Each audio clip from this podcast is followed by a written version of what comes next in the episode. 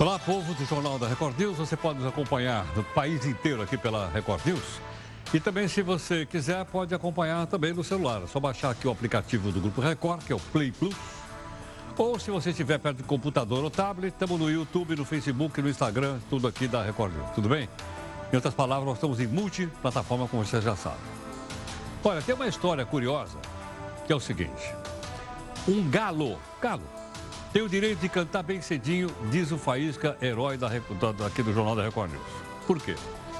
Pelo seguinte, por que, que ele tem o direito de cantar cedinho? Esse galo que você está vendo aqui, ó, né? o Faísca está aplaudindo a justiça francesa, que garantiu que esse galo chamado Coq, né, garantiu a ele liberdade de expressão. Queriam impedir o Coq, porque ele cantava muito cedinho e muita gente da vizinhança não conseguia dormir. Mas a justiça entendeu que o Coque tem direito de cantar, por isso ele saiu do banco dos réus. Toda a bancada do PGG, do Partido dos Gatos Catus, aplaudiu o Coque e até convidou o Coque para vir cantar aqui no jornal. Nós que não deixamos. Ok ou não? Mas um detalhe interessante. Criar galos e galinhas numa cidade, por exemplo, como São Paulo, Belo Horizonte Rio de Janeiro, deveria ou não ser proibido? Que é que você acha disso? Gostaria que você comentasse, isso é um fato real. Você comentasse então aqui nas redes sociais da Record News. E um detalhe, a palavra coq em francês significa galo. Ok? Bom, vamos olhar então aqui o nosso portal r7.com. Olha lá.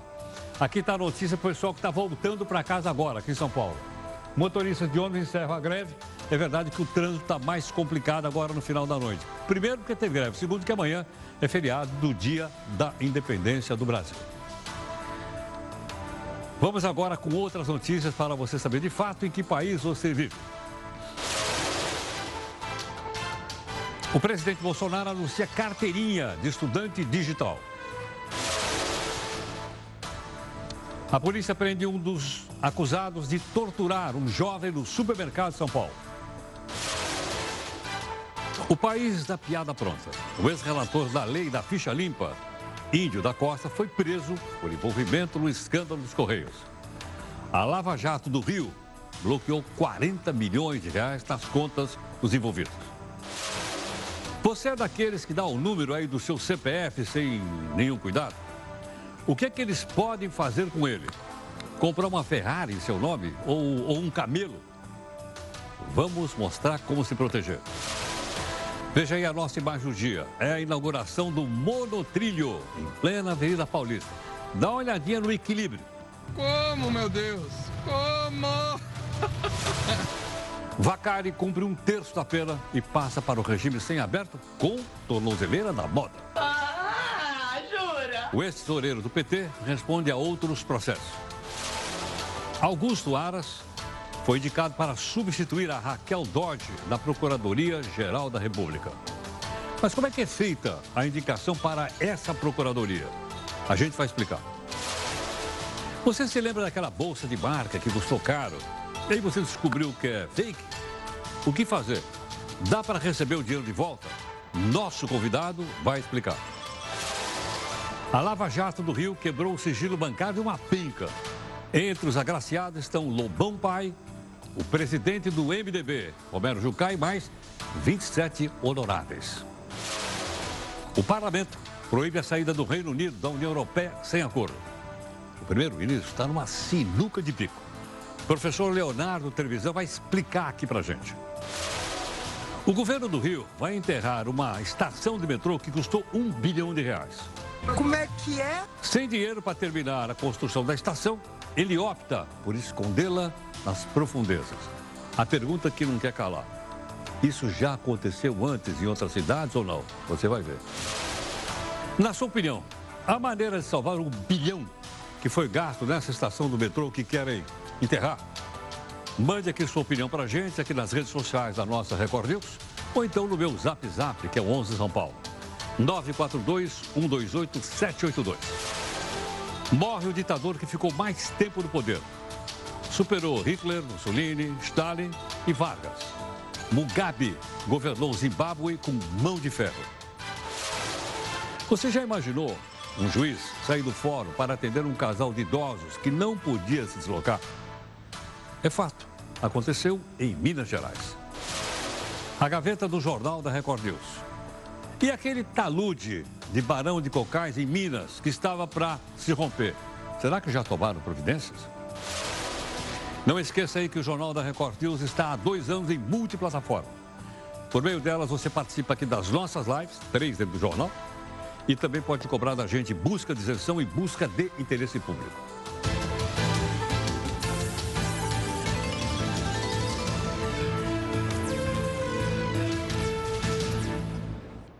E olha, agora as nossas lives começam mais cedo. 5 da tarde tem o podcast com o pessoal aqui da Record. Às 6 da tarde tem então a live aqui do jornal. Hoje nossas convidadas, a Neide e a Júlia, né? que aliás estreando até a Júlia hoje, assim, uma pele um pouco mais morena. Né? O pessoal pegou no pé dela lá na, lá na nossa live. Tá aí o pessoal, portanto. Não esqueça que nossa comunicação é sempre a hashtag aqui, é JR News. Facinho de guardar e facinho de você escrever e mandar para cá aquilo que você pensa, ok ou não? Bom, nós temos um desafio aqui de uma pessoa que já foi entrevistada aqui no jornal. Certamente, se você conhece, é o Mário Sérgio Cortella, professor Mário Sérgio Cortella.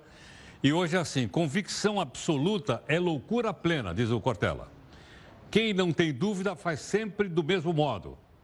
Quem tem dúvida se inova, se reinventa. Vou repetir a frase final. Quem tem dúvida se inova e se reinventa. Então, portanto, eu acho que foi o Aristóteles que falou que o primeiro passo para o conhecimento é a dúvida. Salvo engano. O presidente Bolsonaro assinou hoje uma medida provisória que cria uma carteirinha estudantil digital. Ela chama de ID estudantil, ou se você quiser, ID estudantil. Pode ser baixada gratuitamente aqui na loja do aplicativo e tal. Essa nova carteirinha vai ser usada na tela do celular, então não vai precisar mais imprimir. Se o estudante quiser, quiser imprimir, aí ele vai numa agência da Caixa. Para estudantes do ensino superior, a emissão começa em 90 dias. E para o pessoal do fundamental, médio, técnico e tal, começa em aproximadamente seis meses, ok? Da nova carteirinha. Um dos seguranças suspeitos de torturar um adolescente, a gente mostrou aqui para você, trouxemos uma pessoa para comentar, de um supermercado aqui de São Paulo, ele foi preso hoje. O cidadão se chama David Oliveira Fernandes, 37 anos, conhecido como Neto. Ele foi detido pelos policiais. Ele estava foragido. Depois que aquele vídeo da tortura que nós mostramos aqui de uma maneira assim, bem cuidadosa, né? que era muito chocante, viralizou nas redes sociais. O outro segurança está foragido. E tem mais, a suspeita que os seguranças tenham torturado outras duas pessoas. O caso está sob segredo de justiça, né? o supermercado já se uh, se uh, fez uma nota, essa coisa toda, mas não vai poder se livrar né, também da co-responsabilidade por uma coisa que a gente achava que tinha acabado na época da escravidão, a chibata, ou na época da revolta da chibata de 1910, quando pararam então de bater nos marinheiros nos navios de guerra do país. Né? Nós, nós restauramos isso no século XXI. Depois de cumprir um terço da pena. Pera, pera, pera, como assim um terço? Um terço, porque a gente já explicou para você aqui, né? Que nós temos uma lei de progressão de pena, não é isso ou não? Então ele, ele, foi, ele, ele cumpriu um terço. Quem? O ex-tesoureiro do PT, o João Vacarinato. E por esse motivo, ele deixou a prisão e vai cumprir agora no semiaberto, né? É por etapa. Ele saiu lá do Complexo Médico Penal, Curitiba, e vai ficar na casa de um tio em Curitiba. Vacari vai ser monitorado por uma tornozeleira eletrônica. A decisão ocorre depois dele ter sido também beneficiado pelo indulto natalino assinado pelo Temer, lembra ou não? Vacari foi preso em 2015 porque eh, foi condenado pela justiça como operador de propinas do PT na Petrobras. Foi condenado em cinco ações penais na primeira instância, mas acabou absolvido em duas lá no Tribunal de Porto Alegre. Mas há ainda outras ações contra o Vacari de corrupção passiva e lavagem de dinheiro que estão progredindo. Né? Então, nesse caso específico, ele ganhou, então, uma progressão da pena. Ok ou não? O presidente Jair Bolsonaro anunciou hoje o nome do subprocurador-geral da República, Augusto Aras. Ok ou não? Ele vai ficar no lugar da, da Raquel Dodge, que a gente já falou aqui muitas vezes. Esta é a segunda vez, não a primeira, não é a primeira, está todo mundo escrevendo aí que é a primeira. Não é a primeira, é a segunda vez que o presidente não segue a lista tríplice para nomear o Procurador-Geral da República. Essa é a segunda. Mas nós andamos né, aqui fazendo levantamento e a nossa equipe, ela disse que é a segunda. Vamos ver aqui. Gustavo, como é que é feita a escolha do homem aí? Conta para nós. Olá, Heródoto. Quando a lista foi criada em 2001, o presidente Fernando Henrique Cardoso também optou por não seguir essa lista. Mas o que seria de fato a lista? O cargo mais alto do Ministério Público Federal é o de Procurador-Geral da República. Desde que essa função surgiu, os integrantes do Ministério escolhem os três procuradores mais votados para compor uma lista. É a chamada lista tríplice. Ela surgiu como uma tentativa de diminuir a interferência política na escolha para a PGR. Podem se candidatar ao cargo membros de carreira do Ministério Público Federal em atividade e maiores de 35 anos. Após a escolha da lista, ela é apresentada pela Associação Nacional dos Procuradores ao presidente da República. Pela Constituição Federal, o presidente não é obrigado a indicar o primeiro nome da lista, nem mesmo a escolher um dos nomes indicados. É aí que surgem as polêmicas. Assim como Fernando Henrique, o presidente Jair Bolsonaro optou por alguém que não constava na lista.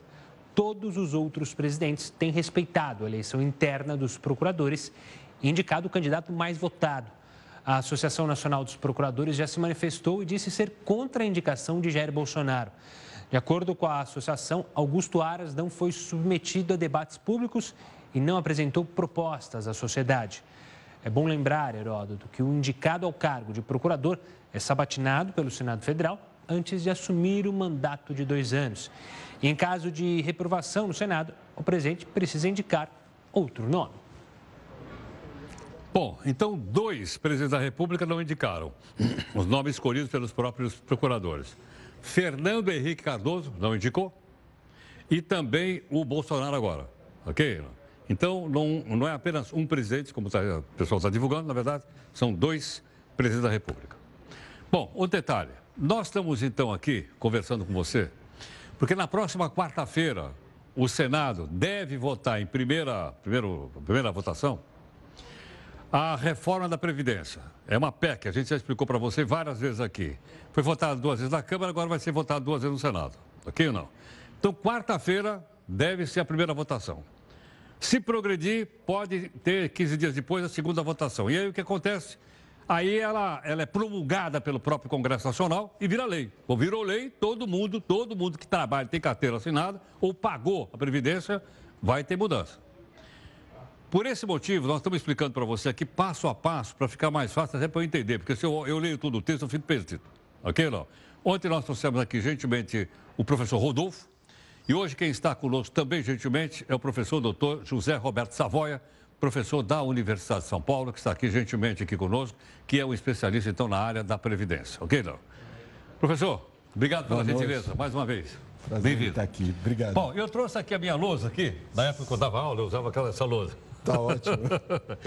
Para a gente poder entender o seguinte: suponha que hoje, hoje, eu contribuí para a Previdência Social. Então, eu vou aqui a questão de homens e mulheres. Certo. Hoje. Então, como é que eu sei o seguinte? Quando, como é que eu, eu, homem, posso me aposentar hoje? Tá bem. Heródoto, hoje você, homem, você tem algumas opções. A mais comum e que deixará de existir na em breve. reforma é o homem se aposentar com 35 anos de contribuição. 35 de contribuição? E a mulher com 30 anos de contribuição. 30 anos de contribuição. Deixa eu perguntar uma coisa, Isso. mas não tem idade mínima?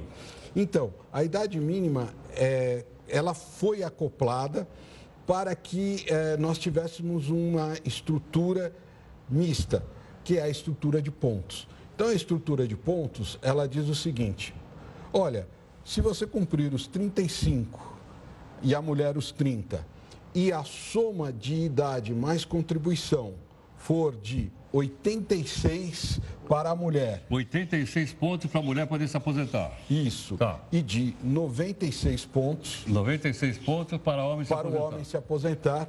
Você está aposentado ah. sem sofrer desconto. Tá, então peraí. Então a soma é O tempo de contribuição, é isso? Isto Contribuição mais idade. mais a idade. Tá, ah, agora ficou claro. Então eu somo quantos anos eu contribuí, Isso quantos mesmo. anos eu tenho. Exatamente. Se eu chegar a 96 como homem ou 86 como mulher, eu vou receber o, o- o- vou receber o máximo, é isso ou não? Vai receber os 100%, 100%. dado que você tem 35 no Tá. caso do homem e 30 no caso da mulher. Tá, Essa entendi. regra dos pontos, ela evita o fator previdenciário. Tá. E você sabe muito bem que o fator previdenciário ele é bastante temido pelas pessoas, porque ele pode reduzir o valor da eh, aposentadoria.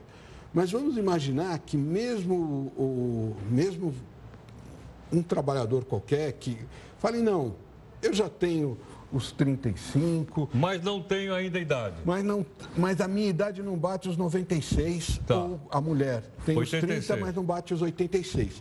Ela ainda pode se aposentar, mas aí vai aplicar o fator previdenciário. Então, o valor da sua aposentadoria não vai ser aquele 100. Pode Ele ser vai ter menos, uma então. redução Tá. um pouco menos. Então deixa eu ver aqui, eu colocar aqui, fator previdenciário. Exatamente. Então se eu não tiver, se eu não tiver, somando minha idade com a minha contribuição, 96 anos, Isso. e a minha mulher, somando a idade mais contribuição, 86, eu não vou receber os 100%.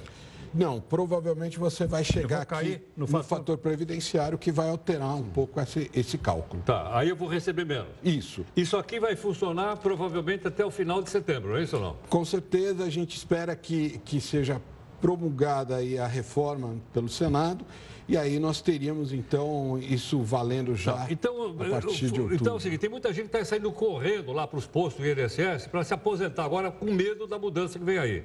Se a pessoa já tiver atingido esses parâmetros, não precisa Não se precisa. preocupar. Tá. O direito já está assegurado. Tá. Bom, acho que ficou claro então. Isso aqui é uma conversa que você pode ter na sua família, com seus amigos, etc, etc. Tem que somar anos de contribuição e mais a idade. Se você, homem, chegar aos 96 pontos, somando os dois, mulher 86, você vai receber 100%. Se somando não der nem 96 nem 86, entra o tal do fator previdenciário que puxa, né, puxa o, o- o- o pagamento, o benefício mais para baixo. Ok, acho que agora... Pois não, Geraldo, professor. é bom Claro. sempre ah, avisar ah, o nosso telespectador que você tem um simulador da Previdência Social. Aonde? Então, no site do INSS, Ah. inss.gov.br, tem um É simulador. meu INSS que tem no celular ou não? Também o meu INSS também vale. E esse aqui você pode fazer essa simulação. Com facilidade, como Com você facilidade. fez aqui. Bom, aí passou lá e tal, e tal, e tal. Aí agora é a nova Previdência. Vamos Isso lá. aí. Vamos ver se você Então, entende. vamos lá. Na nova Previdência. Vamos pegar então homem e mulher, de novo. Isso. Vamos lá, homens e mulheres. O, o que, que acontece? Ah, o homem, na, na- nessa nova condição, ele vai então se aposentar com 65 anos. Então, peraí, peraí. Então, agora entrou aqui a idade mínima, é isso ou não? A idade é aos 65, 65, mulher, anos. E a mulher aos 62. 62 anos. Muito bem. Tá, Agora, então, então, só para entender. Antes não tinha idade mínima. Antes não tinha Agora idade tem mínima. idade mínima. Com Tem a a nova idade lei vai ter mínima. idade mínima. Ok. Exatamente. Tá. Só que o que, que acontece? Muita gente fica preocupada, fala, poxa vida, de repente eu passei daquela situação para essa, é um salto muito grande. Não, pode ficar um pouco mais tranquilo. O governo fez uma regra de transição. Na verdade, são quatro regras, a gente vai falar de uma delas hoje, Sim. que é a regra dos pontos. A regra dos pontos Ah. É muito parecida com aquela regra 86-96. Sei. Então a gente conversa sobre ela e as pessoas vão ver que ainda vai ter uma etapa aqui para se chegar até essas duas idades plenas. Tá bom, então vamos lá. A nova lei entra em vigor provavelmente em setembro. Então vamos lá. Como, como é que é a transição para um homem? A transição para o homem, a gente também começa com a regra 86-96. Então eu tenho que somar a contribuição que ele pagou lá, não é isso? ou não? Isso. Mais a idade dele ou dela. Exatamente. Certo? E mais alguma coisa ou não? Não, é isso aqui e tem que ter, no caso da mulher, 15 anos, do homem que já contribui, 15 anos de contribuição. Então é o seguinte. minimamente. Então vamos ver. Então a, a partir de. Da, então, eu tenho que, no mínimo, ter contribuído por 15, 15 anos, para a Previdência Social. Exatamente. É isso ou não? Isso mesmo. E tenho que ter uma idade mínima. Aí agora a gente ah. vai fazer aquela regra. Ok. Em 2019, 86 86 para a mulher. Para a mulher. 96 para o homem. 96. Ué, aumentou um. Era nós... 85, 95 ou não? 85, 95 para 2018. 18. É, 2019, 86, 96. Ok, então a soma, minha soma de contribuição com idade tem que dar para mulher 86, para homem 96, é isso? Isso. Tá. No ano que vem sobe mais um. Então, no ano que vem passa 87 com 97 e um a cada ano. Não, vai chegar desse jeito, eu vou ter que me aposentar com 100 anos de idade. Não, na tô verdade brincando, não. Tô brincando, tô brincando. Você claro. vai ter uma situação claro. muito melhor. Mas o que vai acontecer? Essa regra, ela para quando a mulher atinge 100 nos números, okay. o homem 105. Certo. Então, isso daí vai ocorrendo progressivamente, vamos ter tempo. Tá, então, para eu, eu lembrar. Então, a partir de agora, a minha, soma a minha contribuição. Isso. Mais a minha idade. Exatamente. Tenho que ter contribuído lá no INSS pelo menos 15, 15 anos. anos. É isso ou não? Isso. É isso? Mas eu tenho que ter uma idade mínima de 65. Ainda não. Ainda não. Porque o que, que a regra te diz? Ah. Bom, vamos lá. Se você agora, em 2019, já com esses números aqui, eu vou somar o seu tempo de contribuição mais a sua idade. Se for mulher e bater os 86 anos, ah. você já começa a poder aposentar. Tá. O homem, se bater os 96, ele também pode se aposentar nessa condição. Ok. Só que aí nós vamos ter que ver o cálculo, porque o tempo de contribuição é fundamental nessa, nessa, nessa regra. É o tempo de contribuição que vai dizer quanto que você vai ter do benefício. Quer dizer, é proporcional, proporcional. ao quanto você contribuiu. Exatamente. Quem contribuiu mais tempo vai receber mais perto do teto, que é 5.400, é por aí, não é isso ou não? 5 mil e um pouquinho mais. Um pouquinho mais. 800. Estou entendendo. Bom, então isso aqui, então passando no Senado, que deve acontecer até o final de setembro, vai funcionar desse jeito. Vai. Ah, a outra regra, mas, é, a outra, mas aí, senão eu vou fazer confusão. Tá bom, pode se falar num outro dia. Professor. Muito obrigado. Muito obrigado, viu? viu? Professor, Tudo muito obrigado. Obrigado. Bom, conosco aqui, professor, fica à vontade. Deu para entender? Aliás, deu para entender o nome de um dos meus podcasts no R7, chama Deu para Entender. Professor José Roberto Savoia, professor da universidade, deu para entender direitinho. O professor de ontem falou o pessoal que vai entrar no mercado de trabalho. O professor Savoia acabou de explicar aqui para a gente, né? Quem já está no mercado de trabalho. Então, toda a moçada aqui vai poder fazer o cálculo, fácil. E ele até lembrou o seguinte, é só entrar lá no site do INSS, tem lá para fazer também facinho. E se não, tem aquele meu INSS. Você entra aqui, ó, pode fazer também. Ok, não? Então ninguém precisa sair correndo aí para fazer. Vão com calma, né? Para a gente poder pegar, logicamente, o melhor retorno por aquilo que nós pagamos. Vamos para a nossa primeira live.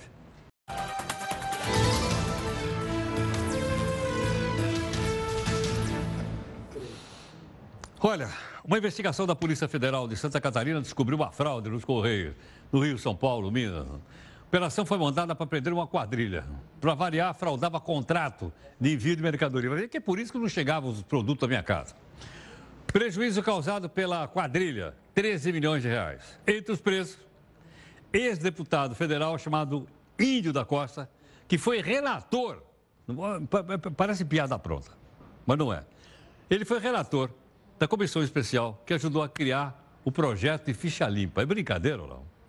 De acordo com a polícia, a quadrilha identificava grandes clientes, depois incentivava a romper contrato com o correio, né? E passava então as encomendas para uma, uma empresa privada. E eles ganhavam ali uma graninha. Ok ou não? Esse aí é então o chamado grupo criminoso, ok? Olha aí, dá uma olhada, olha aí como é que é. Olha como é que funcionava. Legal, hein? Você viu ou não? Quer dizer, legal. Isso aí é mais didático. Mas você viu como é que é. Os caras ganhavam dinheiro de um lado e ganhavam dinheiro de outro. Esse índio da Costa foi candidato, deixa eu lembrar para você, a vice-presidente da República do Brasil. Olha lá, olha aí, olha aí, olha aí, olha aí, olha lá. Tirava do correio, passava para as empresas privadas, certo ou não? Olha lá. Tirando os pacotinhos de lá. E aí a empresa privada, o que, que ela fazia? Em troca lá, uma graninha no bolso deles. Índio da Costa foi candidato a vice-presidente, salvo engano, na chapa do Zé Serra. Certo ou não? Quer dizer, cidadão podia ter sido eleito vice-presidente do país. Bom, os cientistas indianos perderam contato com uma sonda lunar que tem o um nome Chandrayaan. Eles tentaram fazer a sonda pousar na Lua. E você acha que o quarto país a fazer isso. Né? Ainda não está claro o que, que aconteceu, mas eles estão tratando o objetivo dessa missão aqui, da Índia, lá na, na, na Lua, é obter mais informações sobre composição mineral e sobre eventual presença de água na Lua. O contato foi perdido e até agora, pelo menos, a gente está checando aqui, os, os cientistas da Índia, indianos, ainda não conseguiram reaver o contato. Vamos ver o que aconteceu. Os motivos da falta de comunicação estão sendo investigados. De qualquer forma, essa sexta-feira entrará para a história como um dos mais importantes para a Índia. Olha só, ela tem essa tecnologia.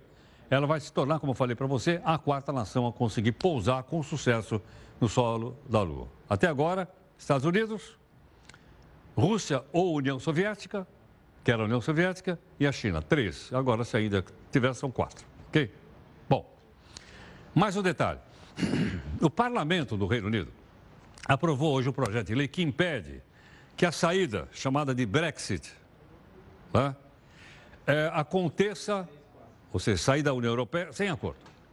Agora que o primeiro-ministro Boris Johnson pode falar que situação, como é que, que acontece agora? Gentilmente, professor Leonardo Trevisan, professor de Relações Internacionais da ESPM, está aqui conosco gentilmente. Leonardo, mais uma vez, muito grato, muito obrigado pela gentileza. Obrigado Fica à vontade. a vocês aí. pelo convite. Obrigado. Leonardo, e aí? Como é que fica a situação agora? é, a, a novela porque a palavra trata-se disso, né? É uma novela, não é? Ela já soap theater. É soap theater, porque ela vem desde 2016, um longo percurso, né? Estamos todos esperando que ela não tenha um final infeliz, né? que ela tenha um final feliz. O que, que foi aconteceu hoje, né? dentro dessa longa novela?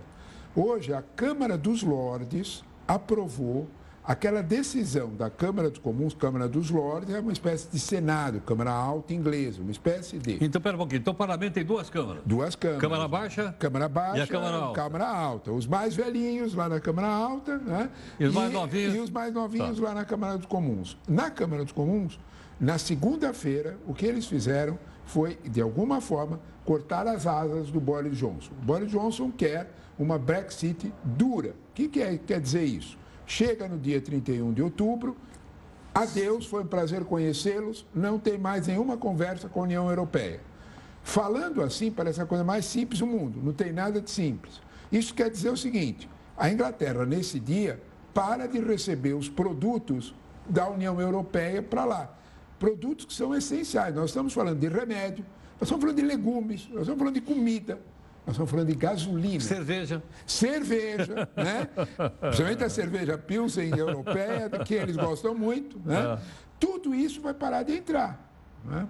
Na prática, a Inglaterra passa a tomar um susto enorme com as consequências. Para você ter uma ideia do que isso significa, a associação dos supermercados ingleses, não é eu ou você falando, é a Associação dos Supermercados, está avisando, olha, a logística não vai suportar.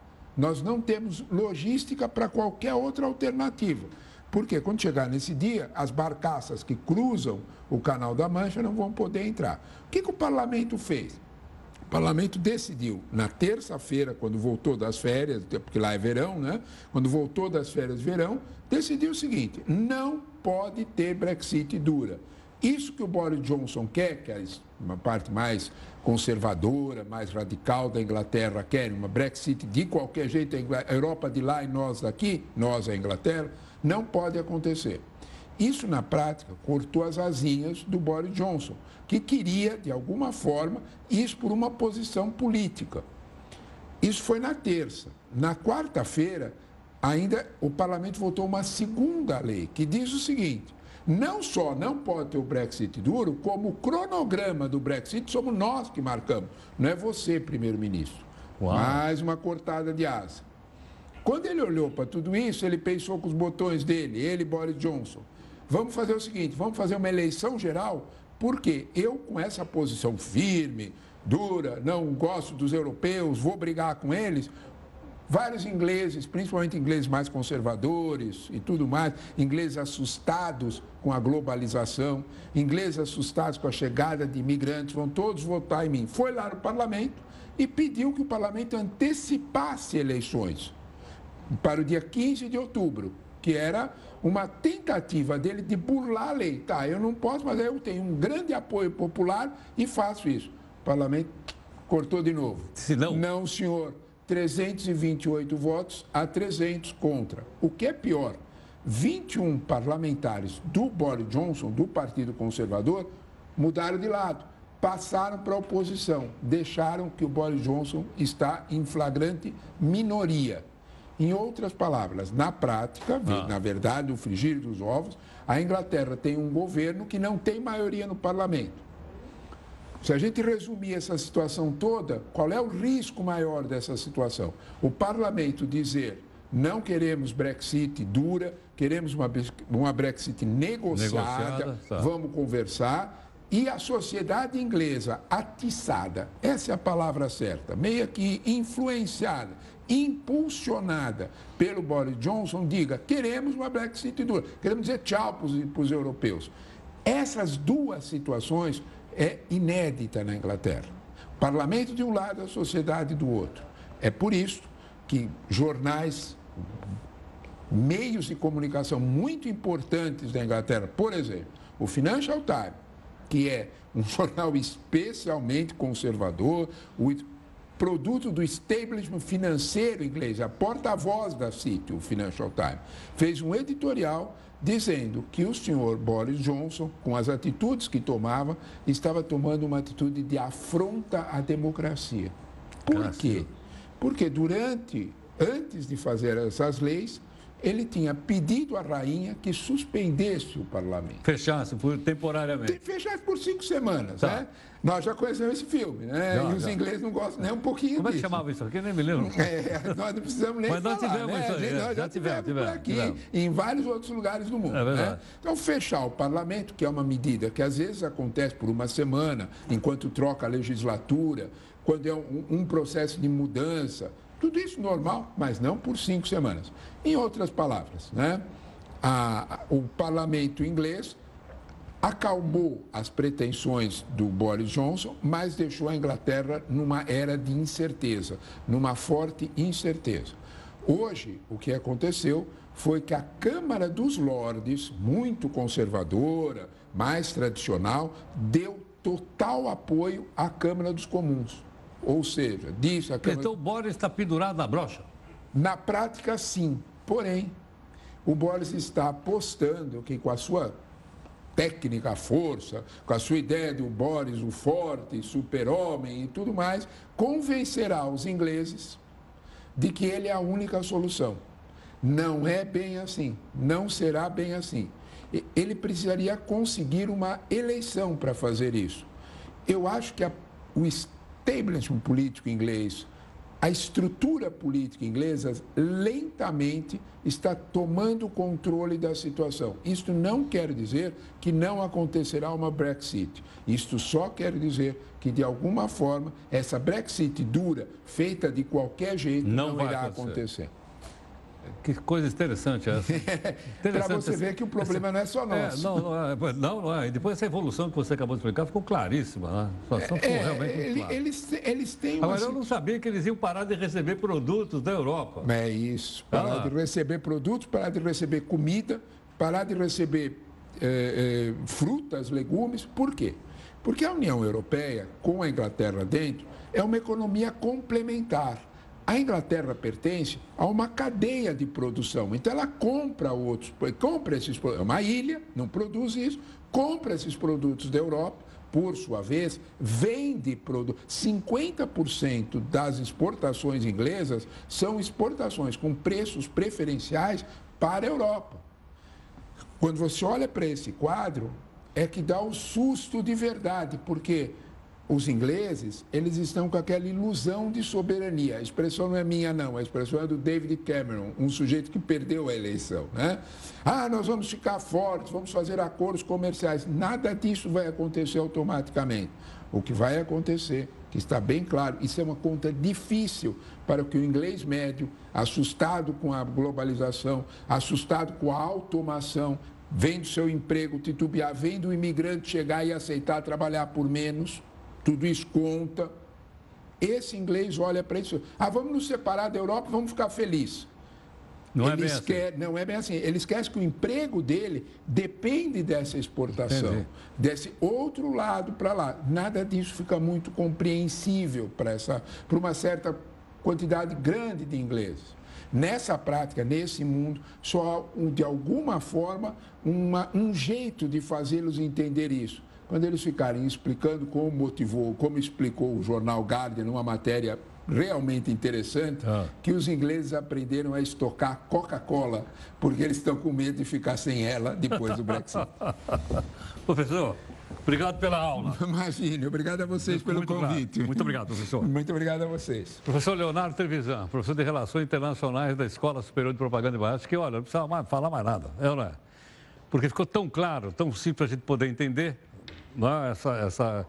Olha, eu leio o noticiário, né? mas eu também fico meio perdido. Agora já consegui montar melhor, depois que o professor Leonardo explicou aqui para gente. Bom, vamos dar uma olhadinha aqui na, na Rebouças, é isso ou não? Radial Leste, Avenida Paulista e tal, e tal, e tal. Nós temos imagem para mostrar ou não? Ah, temos aí. Essa daí é, é, é a marginal. Qual que é? Tá, o Luizão está me dizendo, essa aqui é o Zé Matoso com a Marginal Pinheiro. Então tá andando bem aí? Tem outra imagem aí, Luizão? Além dessa? Temos aqui. Ah, essa daí qual é, hein?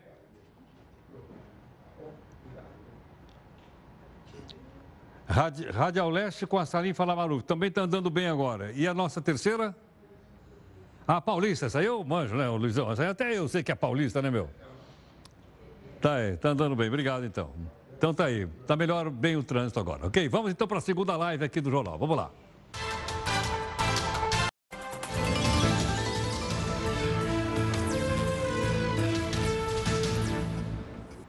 O Tribunal de Justiça do Rio concedeu uma liminar que impede a Prefeitura da cidade de apreender livros na Bienal e calçar o alvará do evento. A decisão ocorre depois que a Prefeitura mandou recolher exemplares de um livro de histórias em quadrinhos que mostrava um beijo entre dois homens. A Bienal do Livro recorreu na Justiça para garantir o funcionamento da feira e o direito dos expositores venderem obras literárias sem qualquer recolhimento e compra quem quiser, quem não quiser não compra. Mais ou menos por aí. Hoje também começou a chamada Semana do Brasil. Começou hoje. Eu já vi até publicidade de venda de. O que, que era? Batedeira, celular e tal, por um preço razoável. Vi agora há pouco. Tem gente até que vai aproveitar os preços baixos para fazer aí umas comprinhas. Mas existem alguns direitos dos consumidores que o pessoal pensa que tem e na verdade não tem. Ok ou não? Mas seria quais são eles? Vamos ver se a gente consegue identificar aqui, ó. Lojas, cuidado aqui, hein? Isso é só na promoção. Lojas não são obrigadas a fazer trocas. Pergunta lá. Forma de pagamento definida pela loja. Pergunta lá. Prazo de arrependimento, sete dias. Ah, não quero mais a batedeira. Tem sete dias para devolver. Cobrança indevida deve ser ressarcida em dobro. Isso aqui está no Código de Defesa do Consumidor. E o produto comprado pela pessoa física que não tem garantia. Então, pergunta antes de comprar. O preço é bom? É bom. É legal? É legal. Vou comprar. Mas pergunta para ver direitinho, né? É, a gente tem que perguntar. E se, né, por escrito, se for possível. Agora a questão é o seguinte.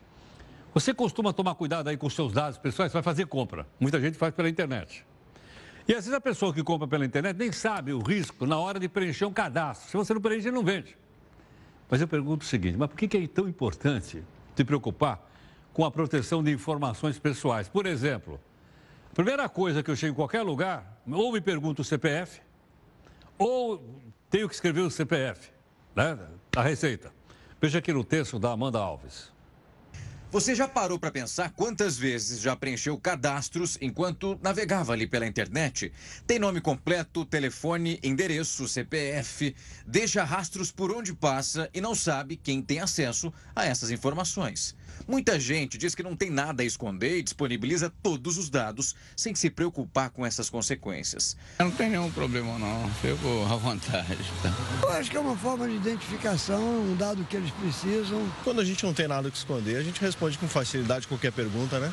Mas alguns dados podem ser usados por pessoas mal intencionadas ou até mesmo comercializados. O CPF, por exemplo, nos identifica em todos os lugares: bancos, lojas, órgãos públicos. Ele é um documento emitido pela Receita Federal e serve para identificar os contribuintes. Por isso, os criminosos estão de olho nesse documento. A utilização indevida ou então fraudulenta dele pode causar verdadeiros danos financeiros para os seus titulares.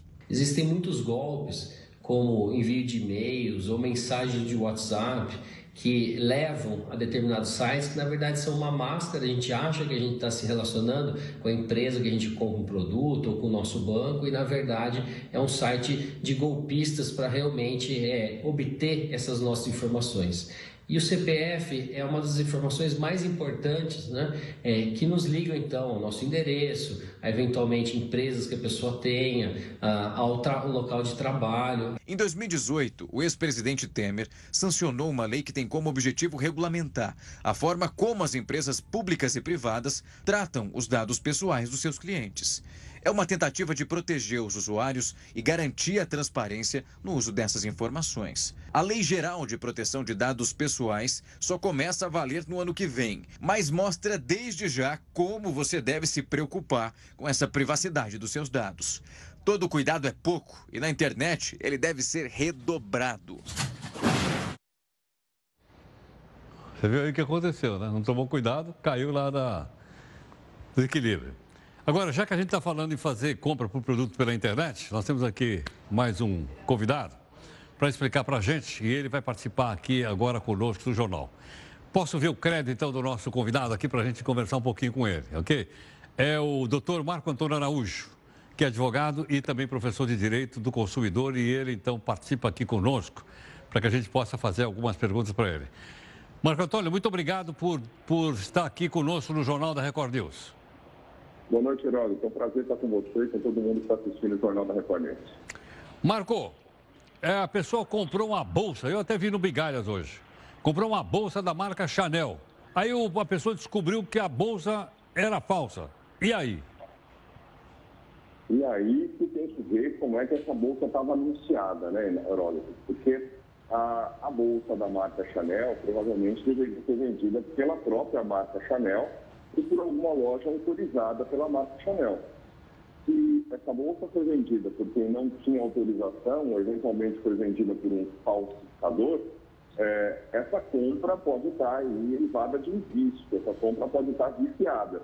Né? Porque quem vende o produto não pode vender um produto falsificado.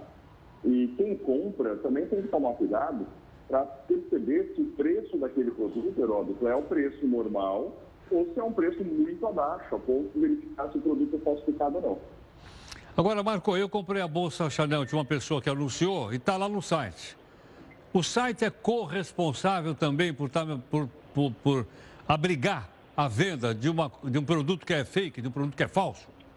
É uma pergunta muito legal, Herói. Nossa jurisprudência tem se dividido com relação a isso, tá? Parte da jurisprudência brasileira vem entendendo que o site não tem responsabilidade.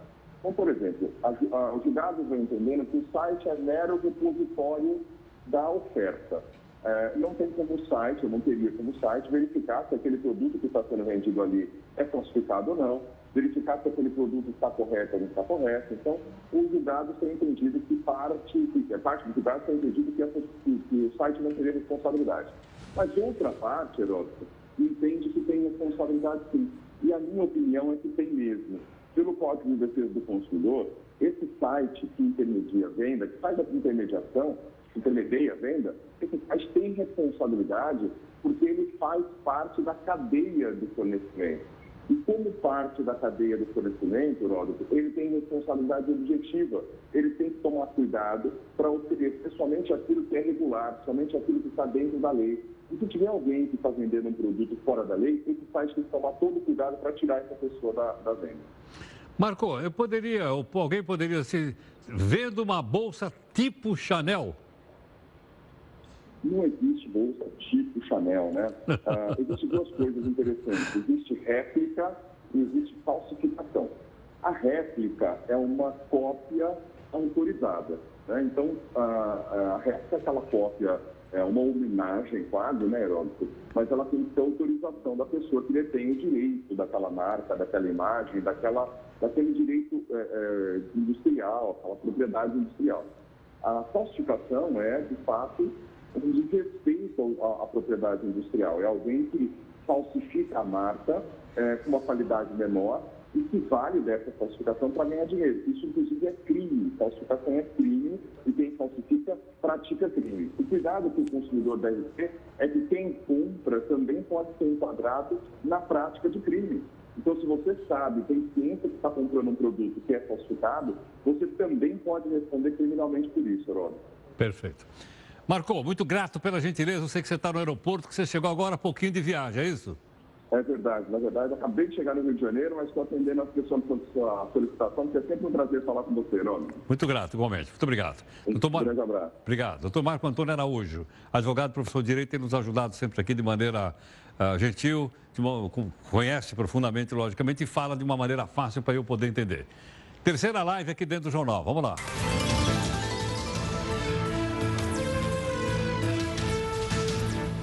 Ministro Fachin, que é do Supremo, atendeu um pedido de defesa do ex-presidente Lula e o julgamento da ação que apura se a Odebrecht comprou um terreno para o Instituto Lula, se ela vai ser presencial.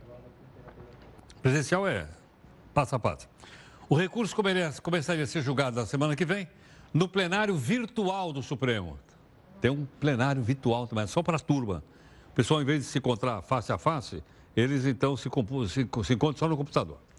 Com a mudança, ainda não se sabe quando vai ser o julgamento, mas tem data. O julgamento desse geralmente dura umas nove semanas, mais ou menos. A luta contra o plástico é quase invencível. É duro falar isso, hein? Mas existe um fungo pequenininho e que pode ser encontrado na Amazônia que ajuda a combater o plástico. Sabe por quê?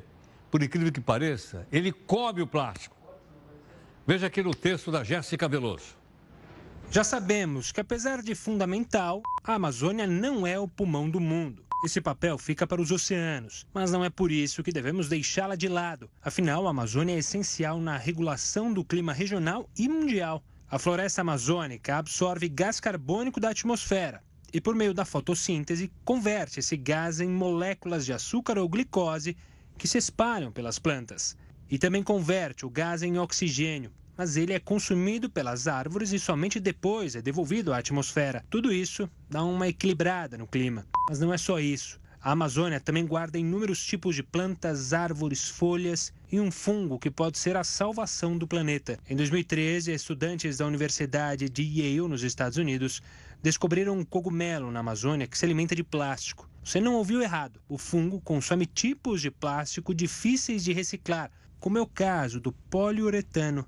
Esse plástico pode ser encontrado em esponjas de lavar louça, lycra, capas de celular e até no solado de calçados. Dessa forma, o fungo poderia ser usado como uma solução em aterros sanitários. Isso ajudaria a acelerar a degradação dos resíduos de plástico depositados nesses locais. O mais importante é que o fungo ajuda na decomposição sem precisar de oxigênio. É por isso que ele vive muito bem na Amazônia. E esse é só um dos exemplos brilhantes da natureza. Ela que tanto sofre com a poluição, desmatamento, queimadas e outras inúmeras coisas, consegue encontrar por si só uma solução para um problema que nem é dela. Olha, esse fogo que você viu aí faz parte da biodiversidade da Amazônia. Essa que a gente põe fogo. Olha só o que tem lá. Um fungo que come plástico, né? E esperamos que isso avance, essa pesquisa, para a gente poder limpar um pouco o nosso planeta. Uma varanda e um quarto pode se tornar sala de audiência. Uma varanda e um quarto. Sabe onde aconteceu isso? Numa cidade chamada Vespasiano, em Minas Gerais. O juiz lá mostrou que é possível fazer um bom trabalho com humanidade. Vou dar o nome do juiz. Doutor Gustavo Corte Real. O que, que ele fez? Ele saiu lá do fórum e atendeu dois idosos que estavam com Alzheimer e o outro sofre com demência. E foi na casa deles. Ambos já não tinham condições físicas nem mentais de ir no fórum.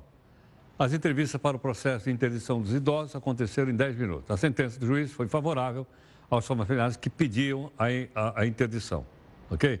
Nós queremos, então, em nome aqui de toda a nossa equipe, cumprimentar uh, o juiz né, pela, pela sua atitude, que é uma atitude, obviamente, que a gente tem certeza que honra todos os magistrados do nosso país. Obrigado. Bom, vamos embora. O nosso Jornal da Record News fica por aqui, ok ou não? Tem a live aqui agora às 10 da noite para você participar aqui conosco, certo? Aí você faz os comentários que você julgar necessário. Nosso encerramento hoje mostra que os moradores de Cabo Frio, no Rio de Janeiro, encontraram uma forma. Aliás, eles criaram um novo condomínio. É chamado de condomínio cachorral. Dá uma olhada aí, é o cão domínio. Apanhar a bola lá Sempre em equilíbrio, sempre em exercício, senhor.